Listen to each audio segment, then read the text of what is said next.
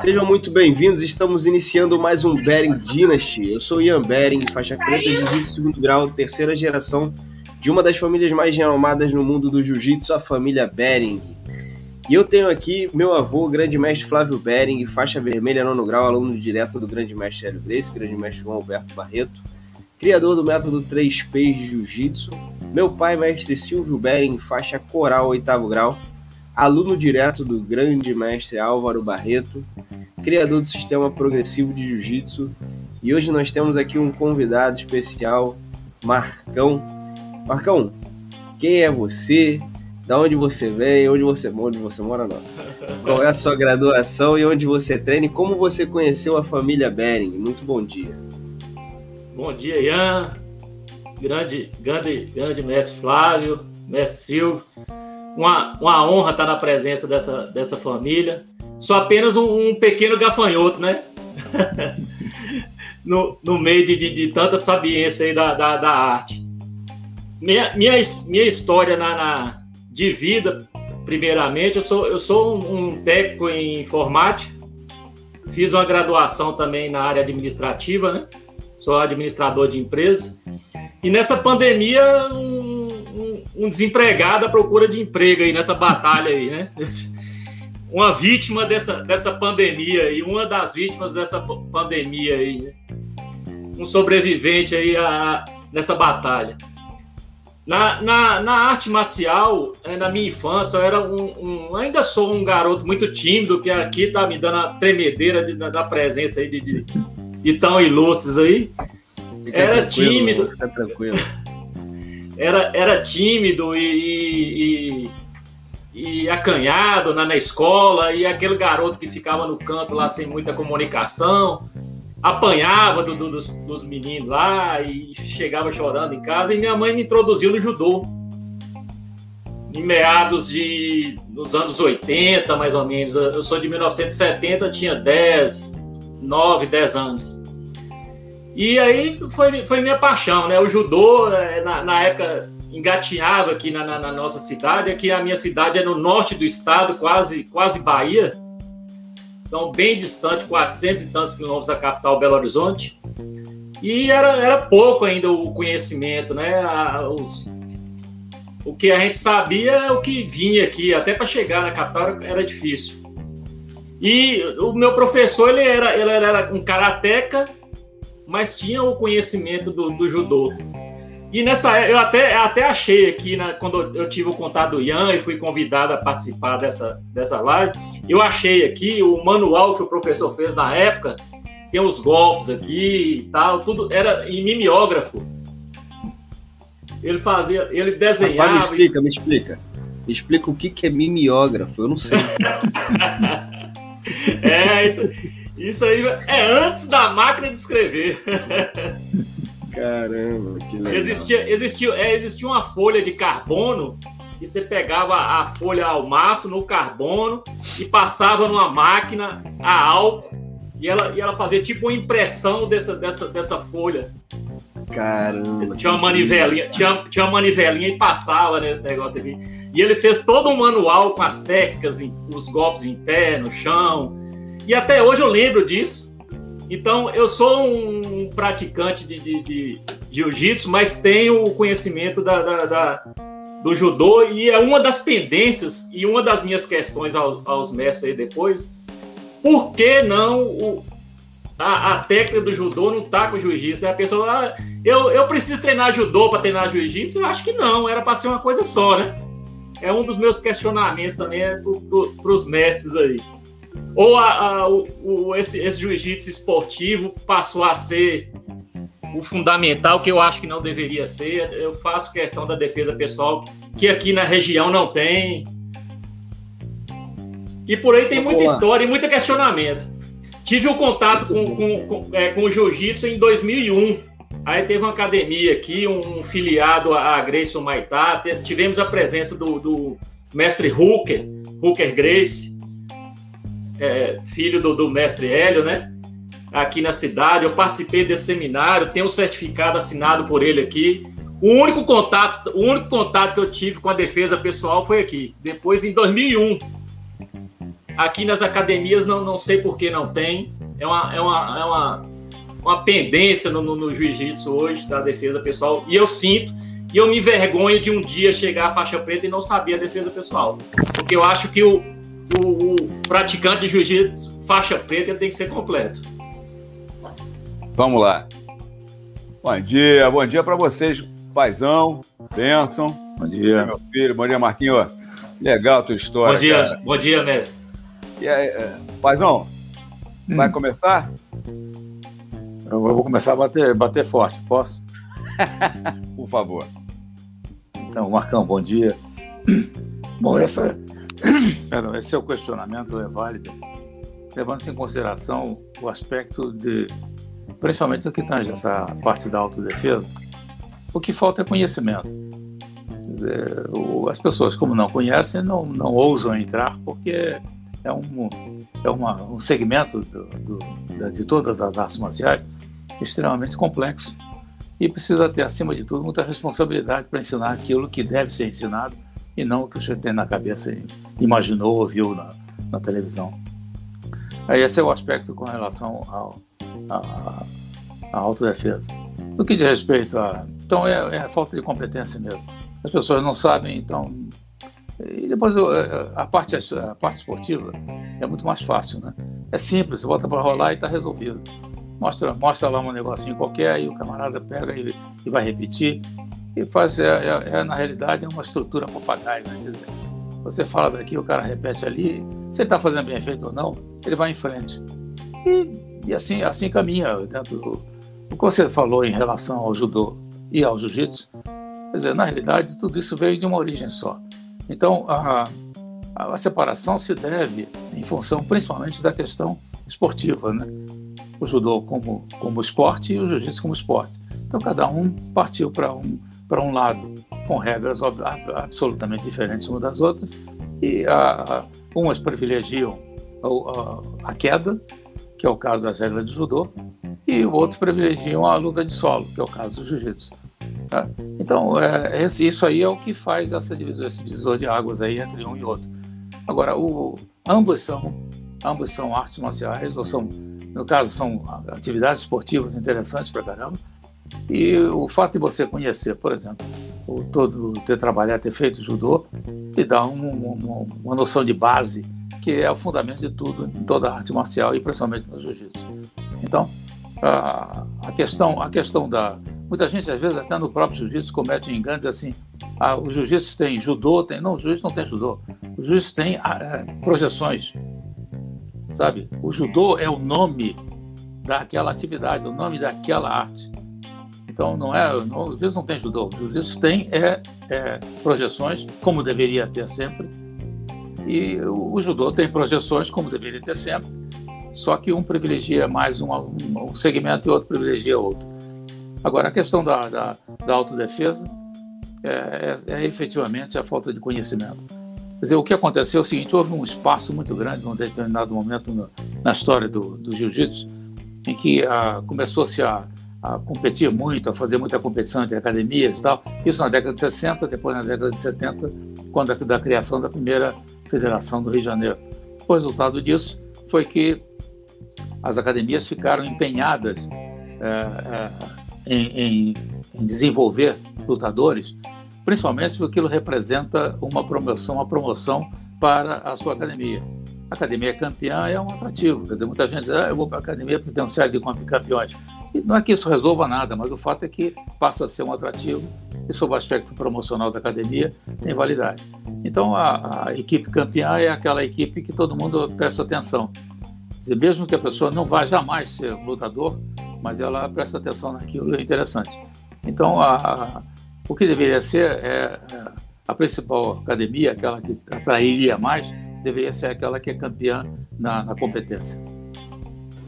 Pessoal, é importante pedir para vocês que estão nos assistindo aqui na audiência que deixem sua curtida no nosso vídeo, compartilhem com as pessoas que vocês gostam, gostam do jiu-jitsu ou que se interessam de alguma forma pelo jiu-jitsu e têm algum receio de entrar, porque afinal de contas no meu julgamento, na minha opinião técnica, esse programa aqui é um dos melhores programas para a gente poder realmente elucidar as dúvidas de todos aqueles que desejam entrar no jiu-jitsu, mas têm algum tipo de medo.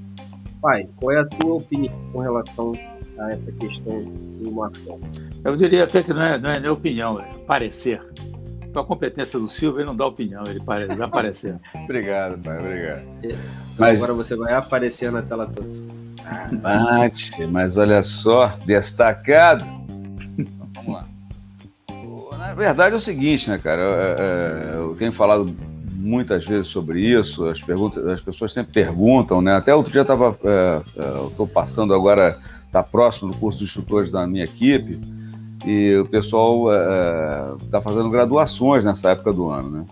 Então alguns me passaram assim um momento que estão dando ênfase ah, quer dizer, antes de interromper, eles estavam dando ênfase, que estava longe da, da, da, graduação, a parte esportiva do jiu-jitsu e não a defesa pessoal, então pediam desculpas caso isso, não, isso comprometesse de alguma forma. Eu falei, olha só, é, eu não entendo, né, realmente, é, dessa forma. Para mim, não, não existe uma divisão entre as coisas. Para mim, o jiu-jitsu sempre foi a prática de todo, todas as técnicas que a gente tem a oportunidade de fazer, todas elas de, de alguma forma no conteúdo, ou seja no aquecimento, ou seja um repassezinho, mas é, sempre é, autodefesa, as técnicas de autodefesa, até pela, pela consistência que elas têm é, na, na, no, sabe, no uso exato da, da, da alavanca, é, do momento, do tempo, é uma pergunta e resposta, são estímulos limpos. Então, eu adoro é, aplicar a, a, as técnicas de autodefesa, por mais que sejam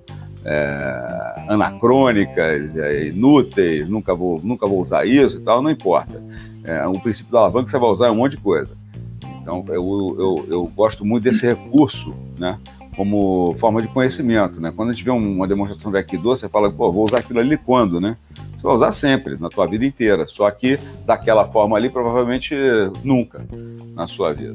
A não ser que você, é, é, seu trabalho seja ligado a, a, a, dominar pessoas, controlar pessoas fisicamente. E aí realmente isso é, é passa. Eu estou com o telefone na frente da camiseta aqui, não pode. Eu estou acompanhando também por aqui, fico acompanhando o chat aqui da, né, do YouTube. Mas é isso, quer dizer, e a parte de defesa pessoal, é, é, da autodefesa nas academias, nas escolas, como o papai colocou muito bem, a ênfase foi dada à competição, houve uma preguiça também dos professores, né? Porque afinal de contas, para a autodefesa, você precisa botar a mão no aluno, você precisa estar ali, ou, ou ter um multiplicador de qualidade, você tem que formar gente de qualidade, isso dá muito trabalho. Na parte esportiva, você pode acelerar esse processo de uma forma mais, mais tranquila, sem tanta tanto, tanto critério assim, você joga mais no é, um pouco mais na sobrevivência e peneira os potenciais. Aí você potencializa aqueles que tem, levam jeito, o negócio acaba, acaba, acaba dando certo, né? Então, potenciais aparecem sempre. Se você é, tiver um, um, uma academia e começar a observar quem é que leva jeito para competir, sempre aparecer alguém com jeito para competir mas é, dar a essa pessoa, forma, a esse que leva a gente para competir, um, uma formação é, completa, como o Marco falou ali, né? Você realmente ter ser um, uma pessoa completa na prática da arte. Então isso vem aí, aí vou, vou um pouquinho além da Marcão, que não é só a defesa pessoal e o jiu-jitsu esportivo é o conteúdo teórico, né? o embasamento teórico, é, é a compreensão é, do negócio um pouco mais profundo. O Ian colocou muito bem. É, às vezes a gente acha que que tá. Hoje mesmo o Fortinho mandou para mim uma, um vídeo que está passando no YouTube, no YouTube, no, no, Instagram, um cara dando um contragolpe de chave de braço, girando por cima. Ele falou, você tentou me ensinar isso aqui a vida inteira, olha só o cara fazendo. Baita novidade, né? Mas eu tentava fazer, já fazia isso desde garoto então, só que naquela época não tinha gente te filmando o tempo todo, não tinha gente te colocando no, na, na, nas redes sociais o tempo todo, as coisas surgiam, aconteciam, né? É, e ficavam por ali mesmo, na memória de quem estava presente. Muitas vezes esquecidos até, porque você faz uma vez, deu certo, papá, ninguém filmou, você não se preocupou em guardar, passa. Mas os fundamentos da autodefesa, os fundamentos da prática de quedas, como o papai colocou muito bem, antigamente a gente, a gente falava que o jiu-jitsu era formado por quatro componentes a defesa pessoal, o judô, a, a luta no chão e qual era o outro? Né? Golpes traumáticos. Golpes traumáticos, beleza. Os quatro componentes. Na verdade, é, é, a gente pode subdividir quantas formas quiser. é, não pode chamar a nossa, a nossa parte de queda de judô, porque judô é uma arte inteira, ela completa. Então, é, caso tivesse essa parte do jiu-jitsu, o cara tinha que ser formado em judô para fazer jiu-jitsu. Né? Se fosse essa divisão é, correta, essa, essa, essa menção fosse correta. Então, o cara tem que fazer judô, então, meu irmão, tem que ser preto de judô para fazer jiu-jitsu. E não é o caso. Né? Então, é, é, um sistema de queda onde a gente peneira algumas quedas, é, não coloca o sistema todo, dependendo de quem quiser, né, se aprofundar um pouco mais. Nós nos aprofundamos, o papai nos colocou nessa, nessa estrada e foi ótimo, foi um esporte que eu adorei, né, ainda adoro, gosto muito do, do, do judô na prática para compensar o jiu-jitsu. Mas a, a galera, aqui é o Marcelo falando.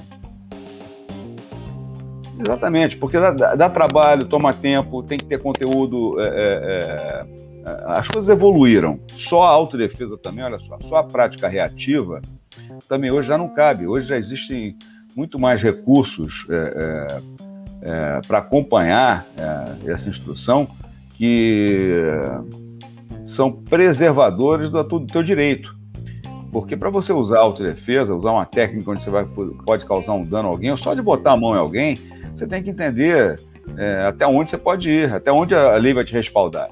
Então, qual é, qual é o excludente de ilicitude que você utiliza sempre para justificar uma ação física? Então, caso você não, as pessoas não saibam isso, já, tá no, já é um problema. Então, é, é, necessário que a gente tenha um conteúdo, um lastro maior, como o papai gosta muito de falar de lastro, eu, eu gosto muito desse termo, é, o lastro maior de conteúdo, é, embasando mais toda essa parte, né, é, a parte legal. Essa é a minha impressão. Excepcional. E Marcão, o que mais? É, tá. É, é, é, é, tendo essa visão, que até eu não tenho a, a, a história de, de, de, de, vida e convivência de vocês, para que não haja esse distanciamento que já está havendo, né? As academias é, não, não, não, é jiu-jitsu esportivo, eu não posso falar nem que é uma arte marcial, é um esporte. O jiu-jitsu praticado hoje é um esporte. Para que, que tenha essa mentalidade, o que, que pode ser feito?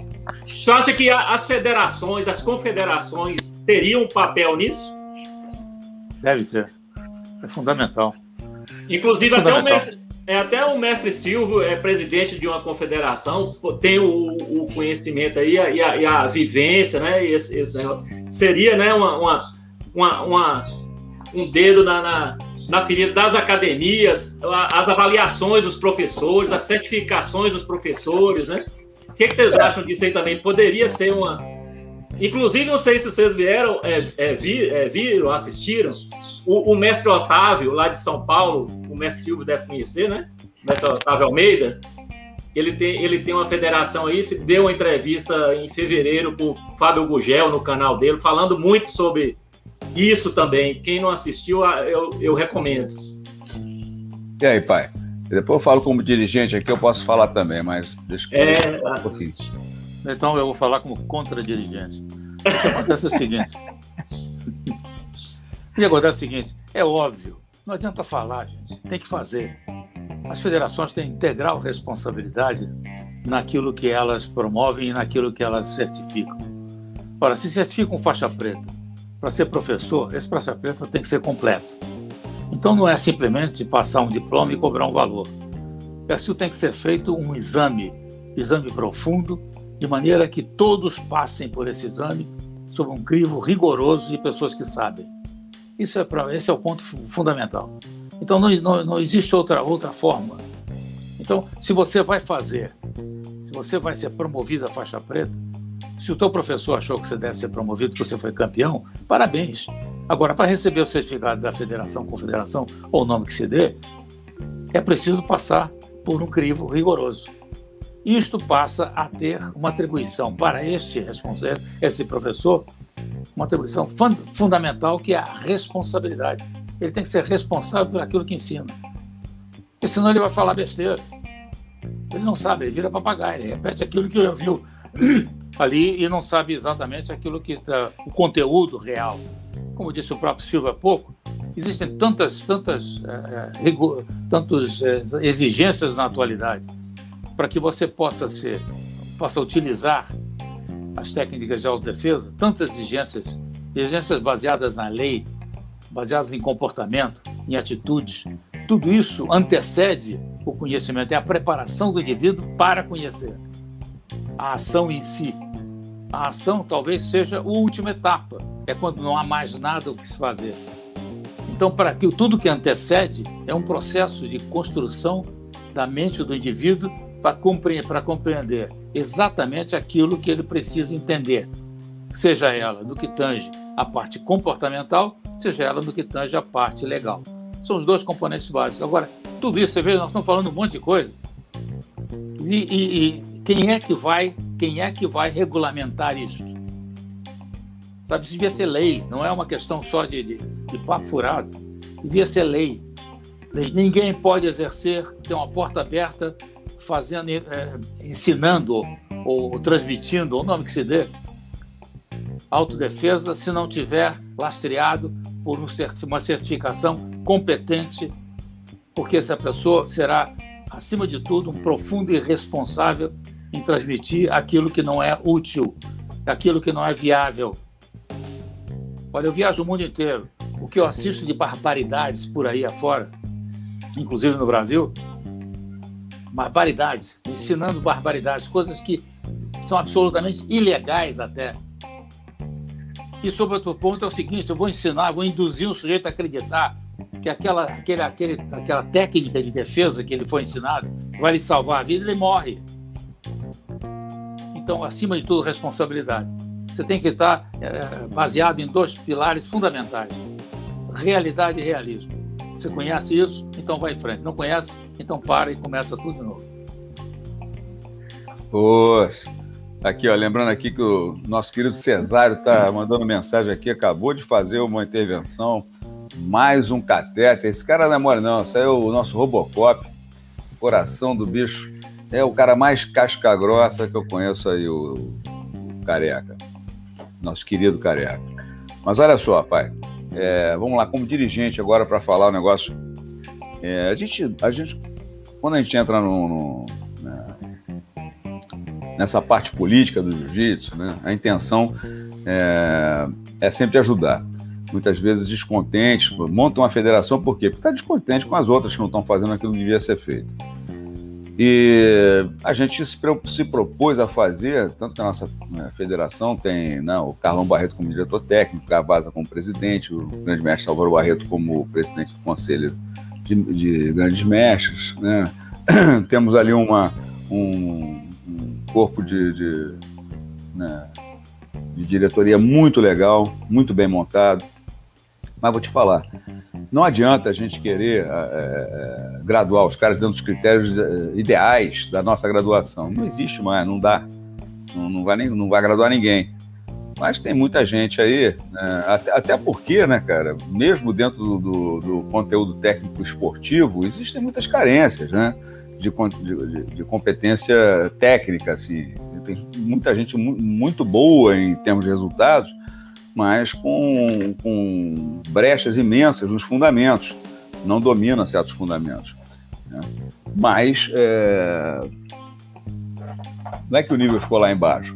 É que a gente tem que reconhecer o esforço das pessoas. Eu me lembro da graduação, até cito, já citei um outro programa, uma graduação no faixa vermelha, onde nós é, sempre pedimos a aprovação do grande mestre Alberto Barreto, do grande mestre Álvaro, para poder ali diretamente ligado à federação. Você também, pai, volta me acionado para fazer considerações.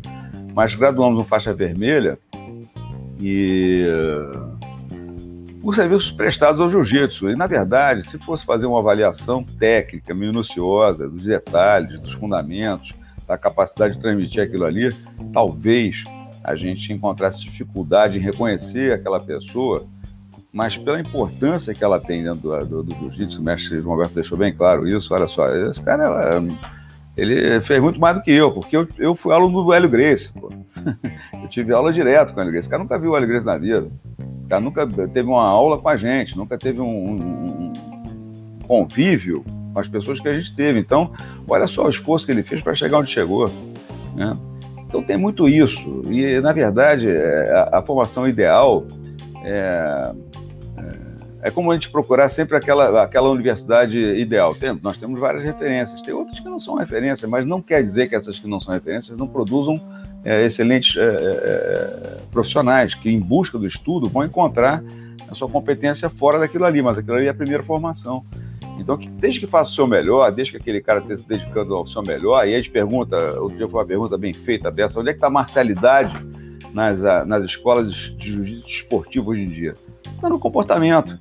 Se, se, exige um comportamento, existe disciplina, existe é, é, uma formação ali do, é, do indivíduo é, para um indivíduo melhor na sociedade, não, é, não deixa de ter uma marcialidade. Os aspectos marciais de, de, de luta, é, o combate a, a, a, esportivo também tem isso aí. Desde que a pessoa seja vá lutar com ética, fazendo a coisa direito, buscando a vitória, é, combatível, tendo a melhor forma física possível, né, disciplinado, é, é respeitador.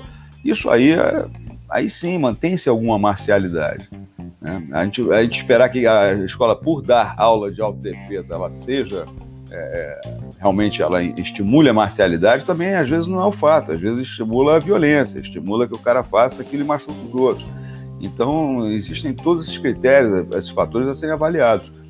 Então, como dirigente, eu, eu sinto muita dificuldade de ser extremamente criterioso e fazer uma avaliação dentro do, do, do que eu avalio os meus uh, formandos. O cara sendo formado faixa preta, que tipo de avaliação eu faço? É minha. Dentro do que, eu, do que eu passo, eu cobro. Agora, eu não posso uh, cobrar de alguém aquilo que ele não recebeu. Né? É, veja bem, tem um outro aspecto aí, Silvio, que também é fundamental, que é o seguinte: a pessoa, para ser graduado professor, tem que ter uma formação pedagógica. Você não é professor. Ele é, ele é mostrador de técnica. Então, esse, isso, é, é fundamental, sabe? E agora, onde é que ele pega essa formação? Aí sim. Para isso, deveria haver cursos de formação. Esses cursos de formação promovidos e estimulados pelas federações, de maneira que as pessoas tenham uma preparação básica para chegar naquele patamar que está precisando. Se não tiver formação pedagógica, não bota na frente de ninguém, porque vai ensinar nada. Ele vai mostrar técnica e, e a maioria das vezes não, não serve para ninguém, serve para ele. Quer dizer, é, então, isso, é, esse, esse, é esse complemento que eu daria mesmo que o, que o grande mestre falou. É, o, o mestre Silva falou que não pode cobrar porque a pessoa não tem esse conhecimento. Mas a gente não pode é, ficar alheio a isso. Você não tem esse conhecimento, então tá, a federação vai te dar o curso para isso. Você não tem autodefesa, nós vamos ter o curso. Você não tem é, alguma coisa, primeiros socorros, curso de regra, e vão dando curso e vão, e vão subindo o sarrafo do, do conhecimento, né? A gente não pode falar assim, eu não posso cobrar e, e graduo, não, mas vão contribuir para que haja, né, mestre? Grande mestre, Flávio. Mas a gente faz isso, a gente, a gente permissão, promove. Permissão para falar. Pois. Permissão para falar aqui. É, isso tudo acontece.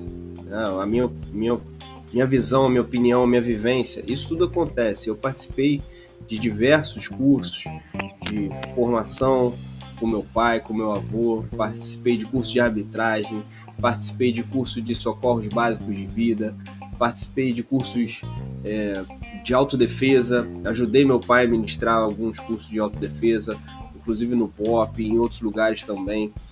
Então, realmente, isso tudo acontece. Agora, o que meu pai está querendo dizer não é que não pode cobrar. Quer dizer, você deve cobrar, mas você tem que entender também a limitação e o que essa pessoa já faz pela sociedade, pelo grupo que ele tem, a forma que ele multiplica na qualidade e na competência dele. Eu concordo que é necessário ter uma, uma pedagogia, é necessário ter diversos tipos de formação, mas isso é uma busca pessoal também. É, é importante que isso fique bem claro para quem busca seguir treinando jiu-jitsu, não o professor, mas o aluno iniciante que quer iniciar essa jornada de jiu-jitsu, que é uma jornada extremamente longa, não é uma jornada que você vai aprender em um ano, você não vai aprender em 10 anos jiu-jitsu, você vai aprender a vida inteira. Você tem que escolher um lugar para treinar que realmente satisfaça as suas necessidades como pessoa.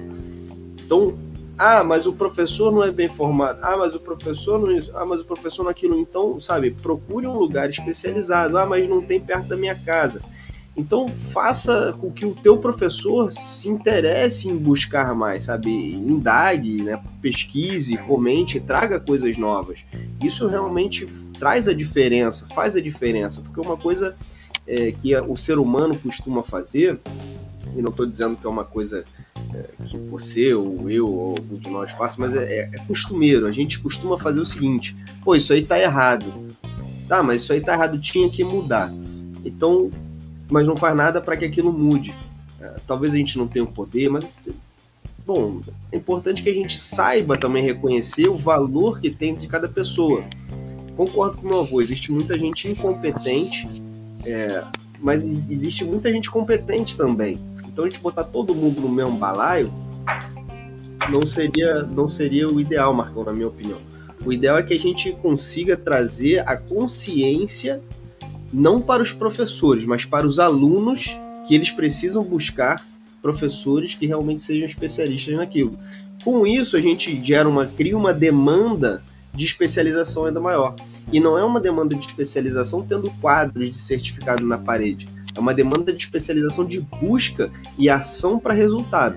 Só assim a gente vai conseguir realmente transformar uma, uma mentalidade que vem se transformando numa mentalidade muito voltada para o esporte, pouca voltada para o ser humano como, né, como cidadão, como ser humano, que é realmente transformar aquela pessoa numa pessoa apta não só a lutar, mas também a viver com a filosofia da luta.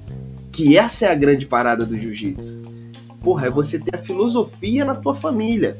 Um dia eu tava num, podcast agora, semana retrasada, Inclusive o podcast ficou muito legal. E o, o Udo me perguntou: Vem, você já usou o jiu-jitsu na, na rua? E eu falei, cara, eu uso jiu-jitsu na rua, eu uso jiu-jitsu em casa, eu uso jiu-jitsu na vida, o dia inteiro, todo dia. Isso que eu tô fazendo aqui agora é jiu-jitsu. Você saber falar. Pô, quando você tá num treino, você tem que ter o um vocabulário para poder saber lutar. Quando você tá numa situação que você tá numa live, você tem que ter o um vocabulário para saber se comunicar. Isso é jiu-jitsu, cara. É, para mim é uma filosofia de vida, é muito mais do que realmente você saber ensinar técnica. Saber ensinar técnica, o YouTube hoje é o maior professor do mundo. Cara, só eu tenho mais de 200 vídeos no YouTube. Você consegue ter aula comigo de casa. Então, saber técnica não significa que você sabe jiu-jitsu. Saber jiu-jitsu é muito mais amplo, é muito maior. Mas isso não pode depender de uma federação, de uma confederação, de um grande mestre, de um médium, um professor. Isso tem, tem que depender de todos, da conscientização de todos, da busca de todos. Só que isso é, é improvável. Eu não diria impossível, porque nada é impossível, mas isso é improvável. Eu acho que é, uma, é, um, é, uma, é, uma, é um tema que a gente talvez não consiga uh, resolver nunca. Né? Uma questão mas que olha, a gente pode ensinar. Leandro, deixa eu dizer o seguinte: em primeiro lugar, quando você diz eu vou para academia, eu vou fazer o quê? Vou treinar. Não, eu vou para academia para aprender. Depois eu treino. Eu tenho que ter vocabulário para poder fazer. Então, começa com a própria própria forma como você como você classifica o que você vai fazer. Tá? Eu vou aprender para depois fazer. E, e, outro aspecto é o seguinte: o, para que o Silvio, um exemplo claro disso, quando o Silvio quis aprender, aprender, ele não foi, ele não ia treinar, ele queria aprender a, a, a dizer, educação física, para onde ele foi? Ele foi do outro lado do Rio de Janeiro. Por quê? Foi buscar o melhor local que iria lhe dar substância, conteúdo, para que ele pudesse ser melhor todos os dias. Então, essa é uma realidade. Então, aquilo que você diz, ah, o cara está com a academia perto de casa. Porque aí então ele vai treinar. Então ele vai lá para brincar. Ele não vai lá para fazer nada sério. Daí pode até sair um campeão. Depende da dedicação, depende do tempo e tudo mais. Agora, a, a, a questão é como você, como você destaca o tipo de, de, de, de desejo que você tem. Eu quero aprender, então eu vou procurar quem sabe para me ensinar. Eu quero treinar, então eu vou treinar em qualquer lugar. Agora, tudo isso tem um preço. É, tá é, eu acho que, que a gente tem realmente aí um, algumas vantagens né, na formação, é, por ter tido oportunidades e aproveitado as oportunidades, né? Que as cobranças é, têm que ser pessoais, têm que ser é, por mais que se criem é, as oportunidades, às vezes a pessoa não, não abraça, não vai até o fim. É, e as formações, todas. Outro dia, quem foi perguntou se era melhor ser especialista ou generalista? Eu tenho que ser especialista em tudo, mas como é que eu vou me especializar em tudo? Em cada momento da sua vida, se especializa em alguma coisa.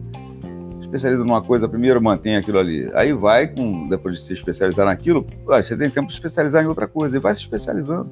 De repente você não consegue ser especialista em tudo de primeira. Mas você vai dar ênfase ao teu, ao teu treino de quedas, né? Ou vai fazer um judô é, para chegar a uma faixa preta e se torna um especialista em judô. Aí você entra na parte de, de, de, de equalizadores de forças. Aí eu, consigo, eu quero treinar é, o uso do bastão. Vai lá fazer uma, um curso de bastão para uso do bastão, se especializa em uso do bastão. É, retenção de armamento, vai lá, estuda retenção de armamento, treina, se torna especialista nisso. Quer dizer, será que na minha vida, hoje com 59 anos, eu posso cantar de galo em um monte de coisa? Sou especialista em um monte de coisa, mas não era. Minhas, especializa minhas especializações foram acontecendo ao longo da vida. Então, cobrar isso é, de cara, a gente tem que ver que a pessoa, de repente, é, na, na, sua formação básica, tem ali, ela atinge uma especialização em determinado, determinada área. Depois dali, ela tem que buscar por si só através da, da, da, sua visão, né, da, da sua, sua, reflexão sobre suas próprias necessidades, tanto pessoais quanto para passar a informação. Quer dizer, se eu quero atingir mais gente, quanto mais informação, informação eu tiver, o melhor para mim. Hoje, com o GPCI, se eu, por exemplo, parasse da aula de jiu-jitsu hoje, me dedicasse só ao GPCI, eu já teria um outro caminho a seguir. Né? É é uma formação, lógico, tem a base da autodefesa greciana que a gente traz para o GPCI, mas é uma outra especialização que já abriu um, um leque completamente diferente para a parte de segurança é, pública e privada. Então, quer dizer, é, acredito que as pessoas, as confederações, vocês têm toda a razão, têm que proporcionar esse tipo de oportunidade, né? dar às pessoas chances de especializar. Como o Ian colocou muito bem, nós fizemos, eh, paramos agora na época da pandemia, mas cursos todo ano quatro, cinco, seis cursos de formação de instrutores na, baseados na autodefesa, na defesa pessoal, geralmente ministrados por mim, né, é, dentro da federação da confederação. E aquilo ali, olha só que interessante, né? Por exemplo, se eu fosse fazer é, uma progressão nos cursos, é, o primeiro curso foi esse, é, esse aqui, o segundo já vai ser uma evolução, eu ia patinar no primeiro curso durante um bom tempo porque as pessoas voltam, não adianta em que duas horas, ou três, ou, ou, seis horas, você não muda a vida de ninguém. Você dá um conteúdo que a pessoa para dominar vai demorar um tempão. Ninguém sai dominando aquilo, o conteúdo de um curso naquele dia. Não adianta. Tem que praticar, tem que experimentar. E eu sempre digo o seguinte, cara, você vai fazer uma prática de autodefesa, você compra aquela ideia e você tem que fazer aquilo funcionar. Então tem que experimentar, não adianta acreditar que aquilo é verdade, passar aquilo, ó, aprendi assim com o Silvio Benning, é assim que faz. Não, vai lá, aprendeu com o Silvio Benning, vai lá e faz, meu irmão. Né? Acho que tudo que eu fiz, que eu aprendi, eu, eu, eu, eu simplesmente falei, ó, é assim, todo mundo tem que acreditar e pronto. Tem que ir lá fazer. Quantas vezes quebrei todo para poder provar que tal movimento era aquilo mesmo? Né? Quando alguém tem uma dúvida, diz, ah, pô, mas eu fizer assim, isso aí não funciona, caramba. Então, é, hoje em dia eu já tenho tanto argumento é, é, é teórico para embasar o conteúdo que não tem como.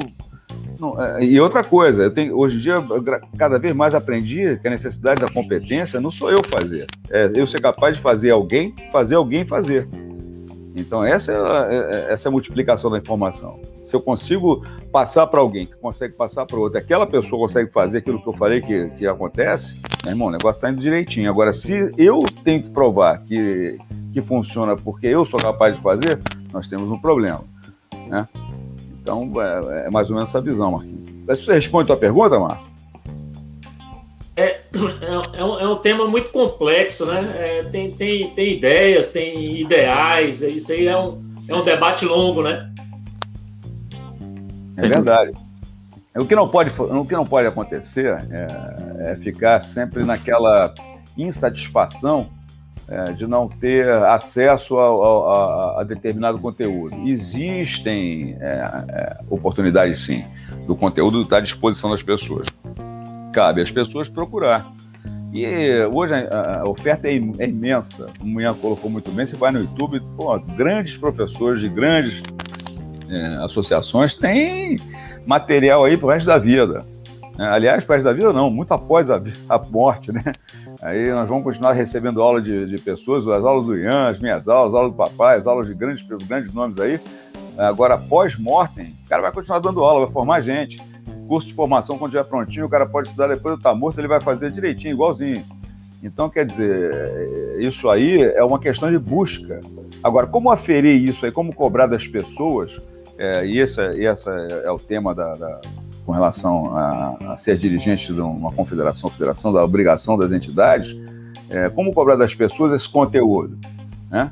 Se você olhar bem cada conteúdo, cada um tem uma base, tem um, um caminho, tem, tem caminhos diferentes, completamente opostos. Uh, é, os termos são diferentes, a unificação da nomenclatura ser, já é uma barreira para a gente fazer qualquer cobrança. Eu vou lá e falo para o cara, falo, tem que fazer gangorrinho, cara, nunca ouviu falar disso na minha vida, eu chamo de cadeirinha lá em casa. Quer dizer, então, quer dizer, você, é, você já tem várias barreiras na, na, no sistema de cobrança que, que na, não, são, não, não facilitam. O jiu-jitsu ficou muito espalhado, ele ficou muito livre, muito solto durante, durante muito tempo. E as, e as entidades esportivas, elas vieram dar uma, uma linha para poder organizar os eventos, para poder é, proporcionar para as pessoas interessadas é, os eventos, tanto os eventos esportivos de disputa, quanto eventos de conteúdo de formação e qualificação profissional. E como o Ian falou bem, cursos, os cursos obrigatórios que a gente cobra para a graduação são o curso de regras, o curso de primeiro socorro e o curso de defesa pessoal, de autodefesa. Esses são cursos cobrados, o cara tem que fazer o curso, não é que o cara vai chegar lá e, e é, se gradua. Mas olha só, o curso de autodefesa qualifica realmente ele para aquilo ali? Será que ele sai não, dali para quem tem dominado? Fazer aquilo ali desde o início. O fundamento ele tem que ser ensinado no início da prática. Por isso que realmente complica isso aí, né? É uma questão que complica. Mas sabe uma coisa? Agora é importante dizer para você. Isso é uma coisa interessante para caramba. Eu tenho recebido frequentemente do, do, do Pedro Valente, dos, dos Valentes Brothers, há uma, há uma questão aí é, interessante para caramba. Eles estão codificando, eles estão codificando o, o, o, que se chama de auto de defesa pessoal. A defesa pessoal da família Grace, aquele que, que foi deu origem a tudo que nós estamos fazendo. Eles estão codificando. Então ele fez em termos de catar. Catar, quer dizer, cada movimento ele é feito é, de uma maneira visível, facílima de entender e facílima de executar, como catar. Não quer dizer que aquilo ali seja a defesa ideal ou da forma ideal para você utilizar. Mas é a informação, é uma codificação. Isso é extremamente interessante. Porque isso não fazer parte de um currículo? Isso, isso é que eu digo, você criar, ter isto disponível, se as pessoas estão realizando, e transformar isso no currículo. Então, todos deveriam praticar aquilo e o exame seria feito fundamentado naquilo. Depois, você se especializa em autodefesa. Mas para ter um currículo precisa ter uma metodologia. E para ter uma metodologia você precisa ter uma direção. E para ter uma direção você precisa seguir alguém. Exato. Então, mas nem todo mundo quer seguir os outros. Eu vejo muito professor de jiu-jitsu que quer ter a tua independência. Eu fui um desses caras. E quando eu me vi independente, eu, cara, quebrei a cara de um monte de forma. É, até eu me reencontrar e encontrar o meu caminho e hoje tá aqui de novo seguindo. Então, realmente, às vezes o, o nosso orgulho, a nossa vaidade, nos impede de, de enxergar coisas que estão claras na nossa frente. Mas eu queria dizer uma coisa muito importante para você que está aí nos acompanhando agora. É, é, importante que você saiba que existe a possibilidade e a oportunidade chegou aqui agora na sua frente de você adquirir as nossas camisas da Bering Dynasty. As camisas da Bering Dynasty, a gente tem uma loja. As camisas da Bering Dynasty, elas são fabricadas pela reserva.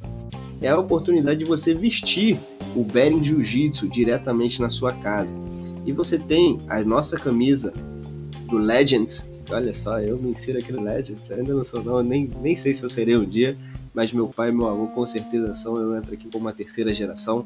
Temos aqui a camisa da Bering Dynasty com o nosso símbolo muito maneiro, muito lindo. Temos aqui a linha de frases.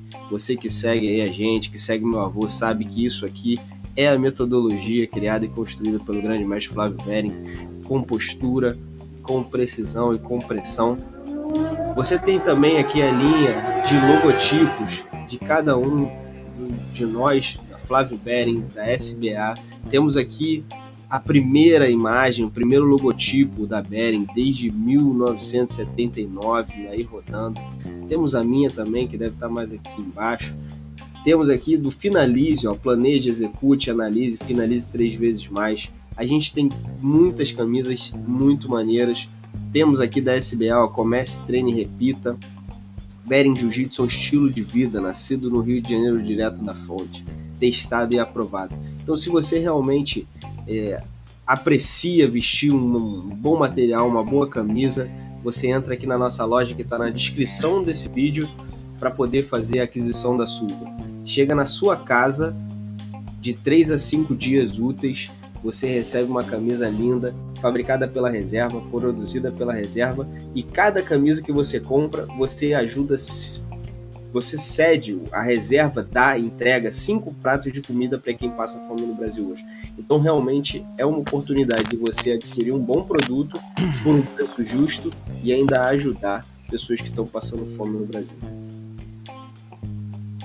Boa.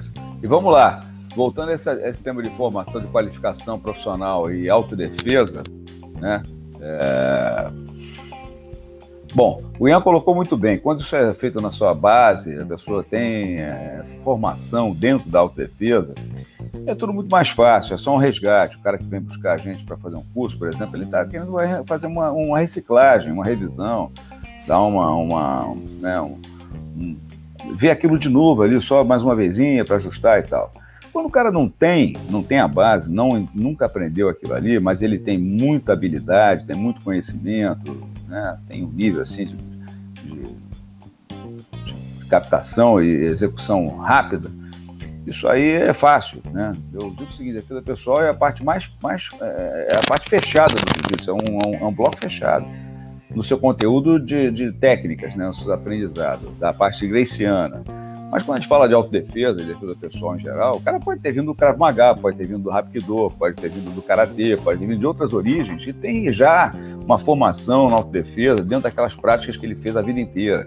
Então a gente tem que dar para ele o que é um, um conteúdo é, cultural do jiu-jitsu, né? Para que ele preserve aquilo ali.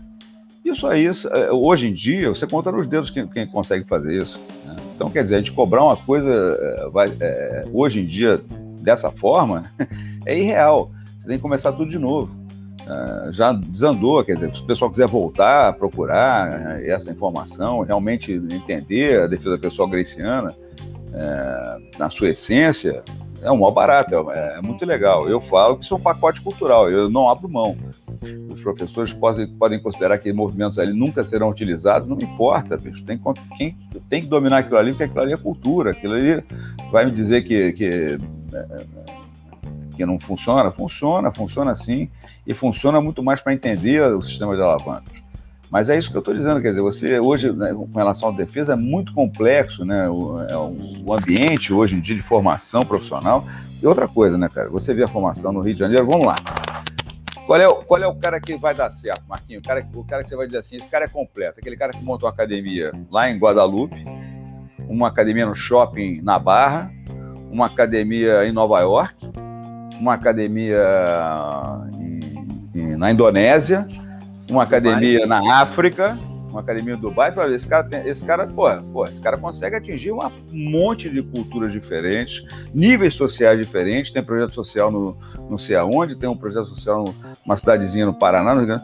Bom, esse cara aí, então, ele realmente ele consegue atingir todos os níveis sociais e culturais é, de uma forma é, é,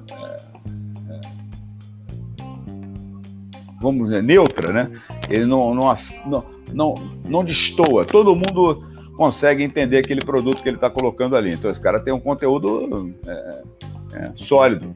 Aquele cara que só consegue montar academia é, num projeto social, ele não consegue botar essa academia num shopping center, não consegue botar essa academia em Nova York. Aquilo, aquele produto dele é limitado, a informação dele está muito, muito limitada. É isso é mais ou menos por aí que hoje em dia eu, a gente procura é, é observar, entendeu? Eu, eu olho para o cara, esse cara eu boto.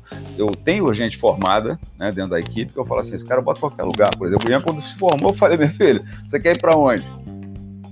Entendeu? Você pode dar aula onde você quiser. Aí ele falou: vou para o México. Eu falei: puta, México, rapaz, só só avião cair. vai para os Estados Unidos, vai para algum. Falei para algum lugar mesmo, então acabou indo para o México, passou seis meses, mas foi para o México, Rio Grande do Sul, Rio de Janeiro, onde foi. E chegar lá, o que acontece? Tem suas dificuldades um pouquinho para sobreviver, porque a, a, a, luta não é fácil, porém a competência trouxe sucesso ele onde ele foi, reconhecimento. Então, na verdade, é esse, esse o caminho que a gente procura hoje dar, né? Para o indivíduo. Eu tenho um, visto aí um, uh, pessoas que realmente se formam com essa competência e com essa segurança, cara. Eu vou para qualquer lugar. Pra, é, é, eu, eu, nunca tive medo de, de, de, disputa, né? Eu acho que a disputa ela, ela é necessária para que a gente possa crescer. Então, às vezes, as pessoas se preocupam, né? procuravam. É, é, é exatamente, aí, Zé. Olha o tio careca aí. Mas a ideia é essa, né, careca? Me bota onde, cara? Me bota onde quiser. Ah, não tem mistério pra gente. O que, que houve, papai? Caiu? Obrigado, Marcelo. Não, vou botar aí. Fica tranquilo que ele tá aí. Tio Careca, é isso aí. A gente tem que fazer nosso marketing e também é importante saber de marketing. Eu estava falando sobre isso também no podcast. Uma coisa que serve para vida. Desculpe, só um segundo. Não caiu do céu. O Ian foi atrás, investiu a maior grana nos cursos. Não foi brincadeira. Exato. Tempo, dinheiro, a beça. Você foi atrás de um conteúdo que, e muito antes da, da, da, gente pensar em pandemia. Quer dizer, ele quando chegou na pandemia, o Ian já estava na frente da galera toda. Que, a gente foi atrás do Ian para poder aprender com ele, na SBA, para ele ser um consultor para a gente do, do, que fazer durante a pandemia. Porque ele já estava, já tinha feito, o conteúdo dele já estava pronto, ele já estava iniciando esse processo virtual aí.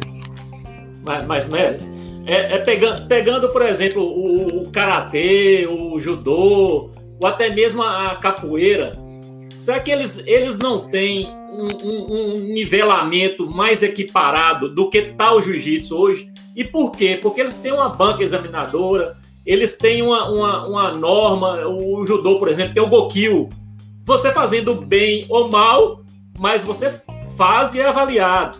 Seu conhecimento é. técnico, seu é, conhecimento prático.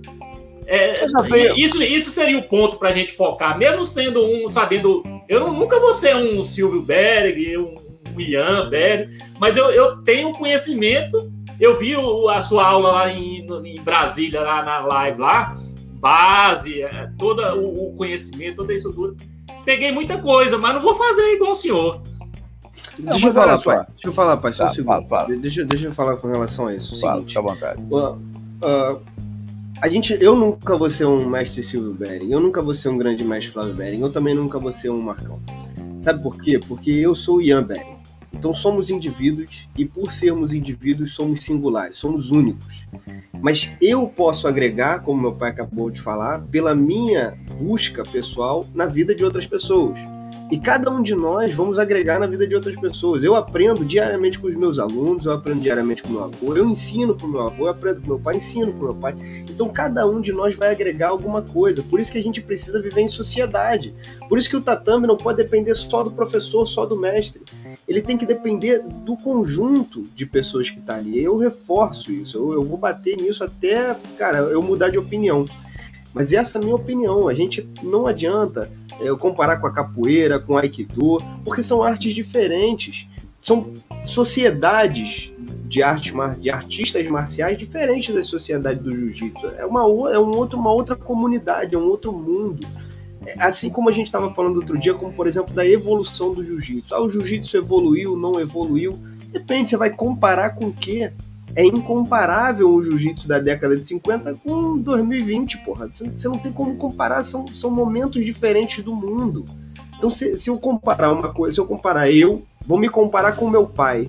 Pô, não tem como eu me comparar com meu pai, a história de vida dele é outra, o momento de vida que ele viveu quando ele era jovem foi outro como ele foi criado é outra história. Então, assim, a comparação que às vezes a gente busca para tentar trazer, pô, mas olha só, a capoeira, por que, que o jiu-jitsu não pode ser assim? Porque o jiu-jitsu é o jiu-jitsu. Ah, mas não dá para organizar da mesma forma? Não, a capoeira é capoeira, o jiu-jitsu é jiu-jitsu. Não dá para organizar da mesma forma. Dá para ter um sistema político similar? Dá, dá para ter um sistema político similar. Mas será que é do interesse de quem está na política fazer com que isso aconteça? A gente não está na política. Então a gente não, não tem como não se meter Não, eu tô. Nisso. Eu tô na política, não tem jeito. Sou, sou presidente de confederação e vice de federação. Eu tô, eu tô politicamente até aqui, ó. Mas é o seguinte, meu irmão. É, na verdade, eu, o Ian colocou muito bem, meu avô já dizia: compara-se A com A e B com B em tempos opostos, nunca A com B. Então, pronto, isso eu aprendi desde garoto. Nunca comparar um aluno com o outro. Usar sempre um como referência, né? E uh, aquele da excelência é uma referência, ele é referência para os outros, mas não comparativo. Né? Somos todos nós. Obrigado, Sérgio. A gente, a gente procura né, sempre é, estimular um indivíduo no seu pleno potencial. É, qual é o objetivo nosso? É que o aluno alcance seu pleno potencial, seja ele qual for. Né? Então, o nível de exigência qual é? Se você não está indo de encontro ao seu pleno potencial, meu amigo, é, e vai existir uma, uma, cobrança muito grande. Você está no caminho, está indo no campeão, então vamos manter. Né? manter uma vez o Ian me ligou e falou assim: pô, pai, agora entendi o que é dar 100%. Eu falei: então já viu que não é suficiente, né, cara? 100% não é suficiente. 100%, se eu, se, eu, se eu acho que eu, que eu dando 100%, alguma coisa está errada, cara. Ah, eu estou dando 100%. Como é que você pode? Você afere seu 100%. Você tem que dar sempre o seu melhor o tempo todo. Então, eu não sei se eu consigo dar 100%, é, é, mas eu procuro fazer o meu melhor o tempo todo. É, é, isso aí, aquela definição que eu sempre uso, né, que viver é usar 100% da inteligência e 100% da força de vontade na realização do essencial no momento presente. Isso aí eu aprendi num, num curso que a gente estava dando de qualidade total lá, né, acho que foi lá no interior de São Paulo, não lembro qual foi a cidade, pai, mas eu me lembro bem desse, desse curso que foi, dessa palestra que foi dada e, e o cara construindo essa, esse raciocínio, eu nunca mais esqueci aquela aula e achei ótima, que é exatamente isso. A busca da qualidade total, o que, que é? Você colocar 100% da sua, da sua inteligência e da sua força de vontade para realizar o que é essencial agora e pronto. Caraca, muito bom isso, hein? Puta merda. Essa aí é muito. Repete aí, você consegue? Você tem isso? Tá? Consigo. É exatamente Consigo até a palestra do cara, porque o, cara usava o seguinte: o que é comum a todos? Inteligência? A inteligência é comum a todos, né? Você pode chamar até algum outro de burro, mas a inteligência é comum a todos. O que, que, o que, que difere um indivíduo do outro do sucesso? A força de vontade. Mas vamos lá. O mínimo que a gente pode usar de inteligência é 100%. O mínimo que eu posso ter de força de vontade é 100% para poder conseguir o que eu quiser. E mensurar as coisas, o que é importante, o que é acidental, o que é necessário essencial, vamos dizer essencial, é o, é, é, é o ar, é, é, água, essencial. O resto é, é, importante, o acidental. E, e, o que qual é o tempo mais curto para a gente aferir do, do, do, do, tempo? Aí o cara falou, pô, é, é o momento, vamos dizer o momento. Então é exatamente isso. Viver é colocar 100% da sua inteligência e da sua força de vontade para realizar o essencial agora, no momento presente. Cara, isso, isso me traz aqui tudo que a gente constrói na metodologia, que é planejamento. Então, planejamento é o que? É o que, que é essencial, o que, que é a prioridade no momento. É, qual é o teu objetivo principal naquele momento ali? Então, o objetivo principal do jiu-jitsu é finalizar, certo? Quando o cara inicia no jiu-jitsu, a, a última coisa que ele consegue é isso. Mas ele precisa organizar a linha de, de raciocínio dele com a força de vontade, com a inteligência para que ele possa criar um planejamento que ele consiga executar, que ele consiga botar em prática. E a mesma coisa se aplica na vida. Quando eu quero estudar uma matéria nova, quando eu quero ser um especialista em algo, eu preciso priorizar aquilo. Eu preciso planejar como é que vai ser a minha linha de estudo naquilo, porque o meu tempo é limitado, minha, minha energia é limitada, então eu preciso priorizar aquilo. Eu tenho família, eu tenho trabalho, eu tenho que me deslocar, eu tenho que isso, eu tenho um monte de coisa na minha vida. Então o que, que é prioridade? Cara, fantástico isso aí, pai. Isso aí traz uma, uma linha de raciocínio bem, bem dentro daquilo que eu, que eu venho trabalhando. Muito bom. Sensacional. Marcão, tem mais alguma pergunta? Direto pro. Ó, vamos fazer assim agora, ó. Três perguntas. Uma pro meu avô, uma pro meu pai e uma pra mim que, que você gostaria de saber de cada um de nós? Um, pera aí, liga o microfone aí, liga o microfone aí, liga o microfone. Liga o microfone e faz a primeira pro meu avô, vai lá. Seria, seria outra live, viu? Porque a cabeça aqui tá fervilhando né, com, com, com, perguntas aí. Mas, mas antes, antes de. É por causa do tempo também, né? São, são é, pouco aqui. Só mostrar aqui é, o, o, o, meu, o meu nível de fã. Um dia ainda tenho vontade de realizar um sonho do mestre Silvio autografar aqui para mim. Tá vendo aí, mestre? Nossa, olha lá. Aí, ó, eu vou ter um. Eu, vou ter, né? Eu ainda vou ter, vou ter um autógrafo, uma dedicatória aqui do, do, do, do, do mestre Silvio. E do grande mestre Flávio, um garoto propaganda aqui numa revista aqui de 2008 e que fala da luta no Maracanãzinho, que é, um, é uma matéria que eu, que eu sugiro depois seja comentada aí o, a luta do Marcelo e, e o que aconteceu no, no, no, backstage lá, sugiro como tema. Esse garoto propaganda aqui também ainda vou querer uma. Esse garoto propaganda aqui ainda vou querer uma assinatura dele. Também com, na, na, revista aqui e que tem a luta no Maracanãzinho do Marcelo. Opa! Esse garoto propaganda é caro, hein? Esse garoto propaganda é caro, hein? É, Bonito demais esse cara, bicho. Ainda vou ter, ainda vou ter a honra de, de presencialmente é, pegar essas dedicatórias. Com certeza. Pro Ian, pro Ian, eu vejo muito falando do, do, do, do porquê. Do porquê, do porquê, e eu tenho essa mentalidade. Tanto é que eu, eu, o assunto foi esse, né? Por que não tem o judô? Por que a, as federações, além de campeonatos, dão mais, mais a sua cobrança aos atletas? E queria ver com o Ian esse, esse porquê e o IC também, é, é, o aluno, né? O porquê, ao meu entender, Ian, o porquê é o ajuste da posição. E o IC seriam as variações. É isso mesmo na, na, na sua linha de raciocínio? O porquê é o motivo pelo qual aquilo se concretiza. Então, por que eu preciso fazer aquela pegada? Por que eu preciso usar a perna para fazer esse deslocamento? Por que eu preciso do desequilíbrio? Por que eu preciso estimular ele?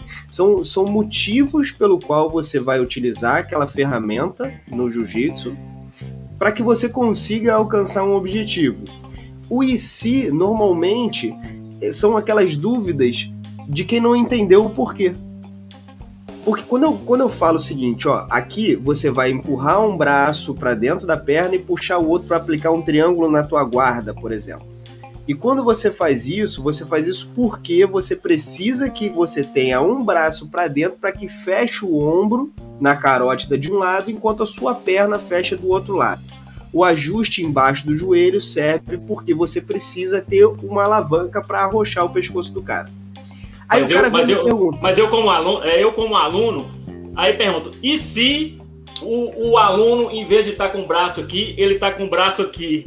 O, Exatamente. O então é uma variação de, de, de posição, não? O e se? Hum, aí você teria ser, outro tipo, ser. você teria outro tipo de ataque.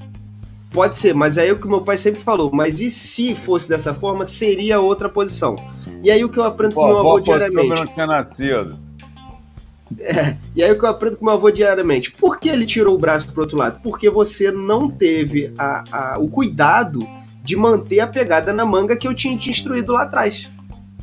Então o e se acontece quando você não se, é, não se atenta aos detalhes do porquê. Então, a pergunta que o aluno deve aprender a fazer para o professor não é o e se, mas sim o porquê. O e se é curiosidade. Você entende? Por exemplo, eu tô com o joelho na barriga. Mas e se eu montar? Eu montei.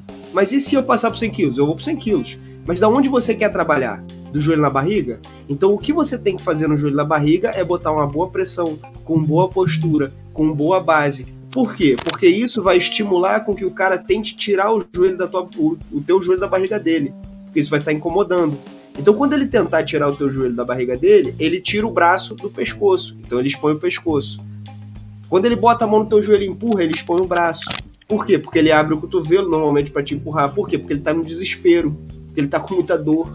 Ele tá com o instinto de sobrevivência ligado ali naquele momento. Então, o porquê e o e se são coisas diferentes. Óbvio, mas é importante entender que o porquê é a pergunta principal, é o tema principal da aula. Quando o professor está dando aula, ele tem que focar no porquê, não no e si. O e si é quando ele quer trazer curiosidades, ele quer mostrar um universo de possibilidades para o aluno. Só que nem sempre isso é, é, é, bom. Imagina se eu pegar meu aluno iniciante faixa branca e começar no si. Meu irmão, a cabeça dele vai sair, ele não vai entender nada, ele vai sair mais ele vai sair traumatizado daquela fala, nunca vou aprender jiu-jitsu. Porque é tanta variação, tanta possibilidade que eu nunca vou aprender isso. Então o IC ele tem que ser usado em momentos específicos, na minha opinião, ele tem que ser usado em momentos específicos como, é, como elemento de, de trazer à tona a quantidade de oportunidades que podem surgir de acordo com o porquê daquela, daquela situação. Entendeu? Vamos Essa lá. é a minha opinião. Agora, teu tio careca tá ficando completamente maluco, né? Ele bota Silvio com I e Ian com Y. Ele saiu do cateterismo lá e. né? Acho que ele fez troca de sexo, esse desgraçado. Eu, ó, mas ele tá me elogiando, ele tá me elogiando, não, não tá tão tá, maluco. Tá elogiando. Tá não, afetado tá... pela anestesia ainda. Não, esse é uma figuraça. Não, ele me deu, me deu passaporte vermelho para Floripa, já tô com, né, ondas, onda que eu quiser pegar, eu posso pegar. E o professor Helder Andrade está aqui presente também. Deixou aqui uh, um abraço para a família, porque a força da vontade pode ser comparada à fé. É isso aí. E mais um para autografar o livro também. Professor é, Helder, o cara Eu tô saindo aqui hoje, hoje, é, hoje, hoje, hoje eu estou saindo aqui, vamos nos encontrar lá na Cadepol, uma da tarde tem formatura de um curso de, de formação de instrutores da Cadepol. Fomos convidados lá a participar da formatura, então a gente vai estar indo seguindo aqui, é um banho e já estou com tudo preparado para ele. Então a pergunta para quem agora, Ian? Bom, era primeiro para o meu avô, para meu pai e para mim, né? Fez a pergunta para mim primeiro. Tá tudo bem, vamos lá. Tá, tá, tá, então eu vou, eu vou subindo, eu vou subindo então. É, é... Vai, vai, é melhor, deixar meu pai pro final sempre melhor. É, é, é verdade, é verdade. Aí, Senão ele acaba com a gente, pô. É. A gente não tem mais o que responder depois, pô. É. Exatamente. O, o, o mestre, o mestre é, é, Silvio, é, é, tô vendo que o trabalho da, da federação aí é, tem os cursos e eu vou. Pro, você viu que eu sou um, um, um procurador de conhecimento, né? Um caçador de conhecimento. Tanto é que eu adquiri o livro, assisto vários, várias entrevistas, mestres.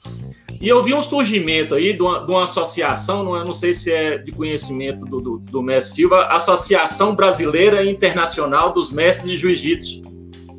Tem vários graduados aí, eu acho, se eu não me engano, é do sétimo grau acima. Eu não fui convidado, não. Não tenho a menor ideia. É, Você foi convidado? Eu vou, eu, Pois então é, esse negócio é, tá falho. É, não, é isso, é isso tá que ruim, eu tá ruim. Porque, porque é, pra, é, é um negócio, uma ideia interessante. O, toda a federação tem esse conselho. Porque sem, sem passado, né, a gente não tem futuro.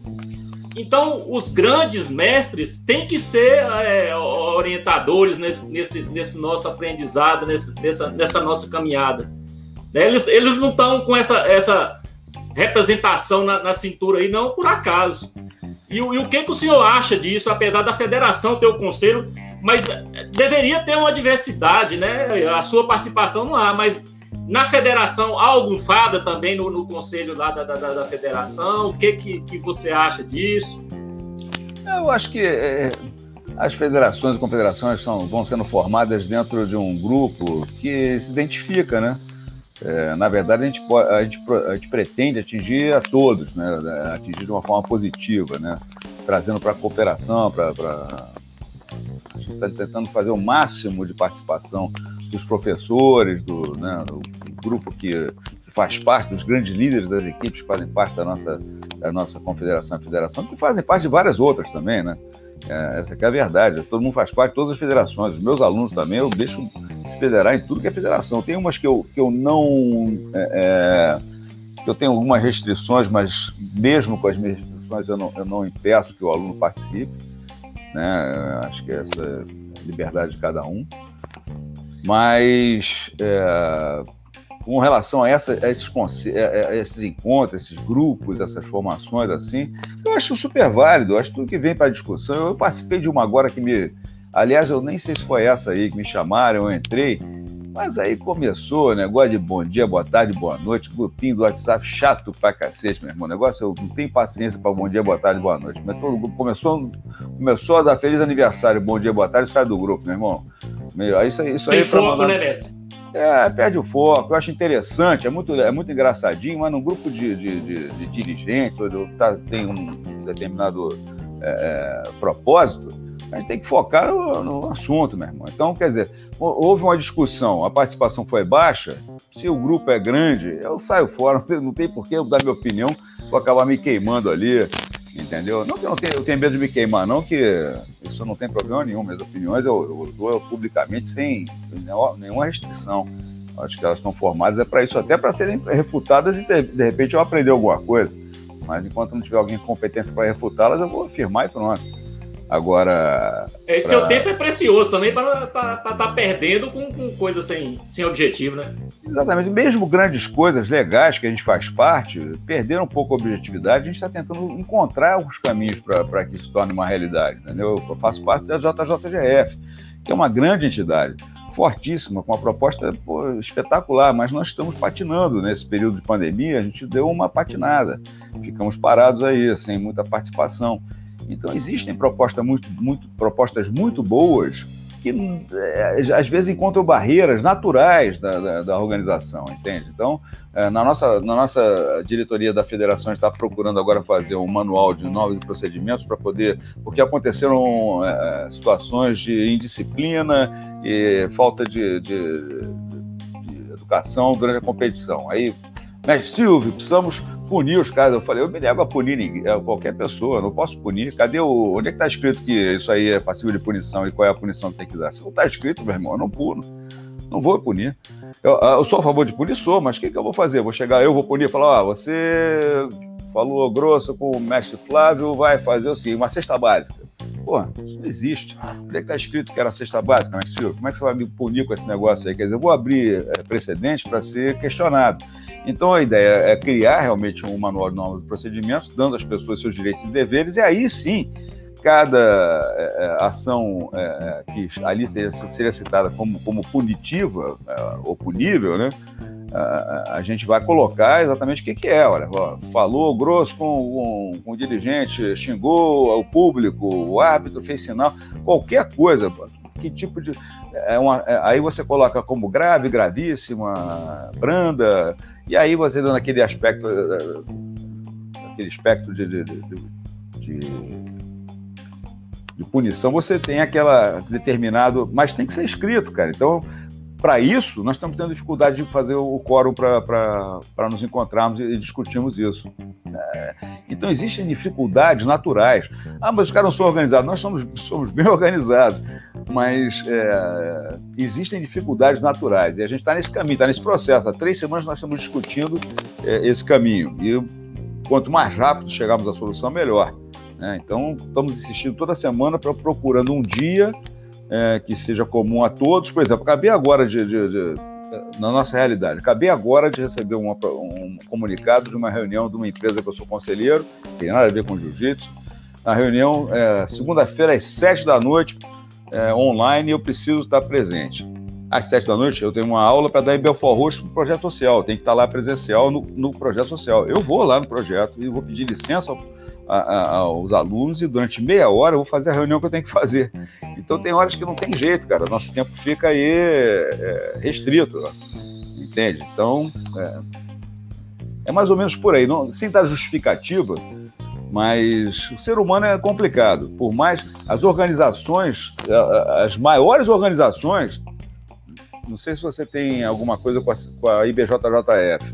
Entre em contato com a IBJJF e tenta resolver um assunto essa semana. Nossa, burocrático demais. Pô, meu irmão. Tenta, vê o pessoal que está aí, pra, que está assistindo a gente, como é que tem dificuldade. E são grandes organizações, são os mais organizados. Falando Você... em tempo limitado, nosso tempo também é limitado e a gente já está chegando no fim. Então, Marcão, mete bronca lá pro meu avô, se você tem alguma pergunta para fazer. Tem um barulho aí acontecendo é, aí na. É, tá, passa, tá passando um carro de propaganda aqui, mas, mas atrapalha, ah, meu tá passando carro. Não, é. tranquilo. Mete, mete bronca aí, faz a é. pergunta e depois a gente bota no monte o, o, o grande mestre aí com, com, com a convivência do, do com, com, com, o mestre Hélio Grace, grande mestre Hélio Grace, ele falava que a, a arte era o, o, o, mais fraco derrotar o mais forte com a técnica né, conhecida. Eu pergunto para o grande mestre, E o, e o, treino é, feminino não seria um foco maior ainda a autodefesa? E o que, que o senhor acha também? É, houve um caso numa academia aí que é, o, a, a, a faixa preta queria treinar com os homens e o, e o mestre não deixou, falando que era um treino de, de, de, de, competição, que ela não aguentaria e tal. E ela ficou até ressentida e saiu da academia. Então, esse foco no, no, no jiu-jitsu feminino, no, no, sexo feminino ao, ao jiu-jitsu, o que, que, o, que o mestre acha disso? Bom, em primeiro lugar, quando você referiu-se ao, ao grande mestre Hélio, quando ele fazia essa referência, né, dizendo que o mais forte, o objetivo era o mais forte superar o mais, o mais fraco, superar o mais forte. Isso, na, na realidade, se dava numa época em que havia zero de conhecimento da, da nossa arte, do jiu-jitsu. Só aqueles que frequentavam pouquíssimas academias que existiam.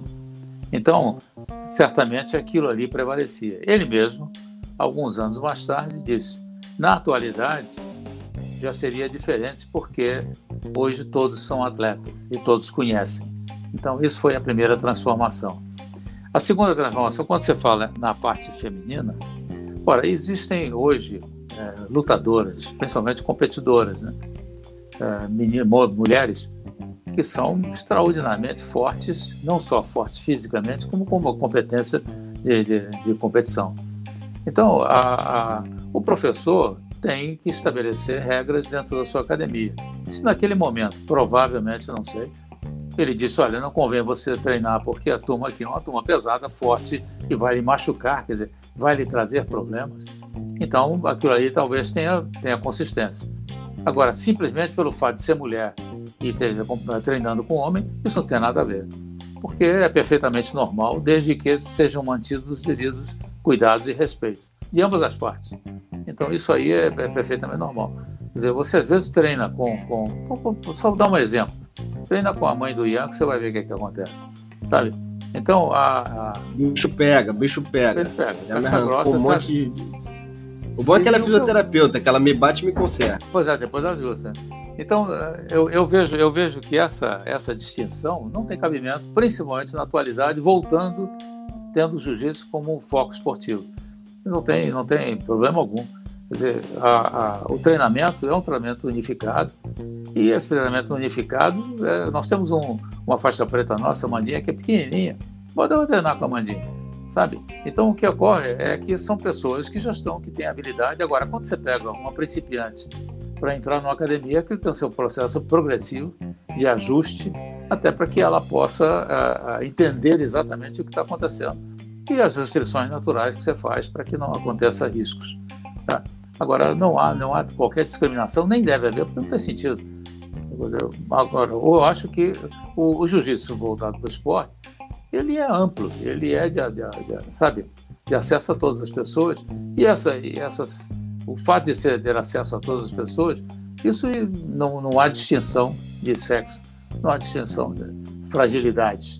A fragilidade natural, se você tem uma aluna muito frágil, sabe, pequena, muito frágil, uma, uma, vamos dizer, uma mulher de 55 quilos, 50 quilos, ela, você tem que ter cuidado para que ela vá treinar com pessoas que possam traduzir em colaboração para que ela melhore.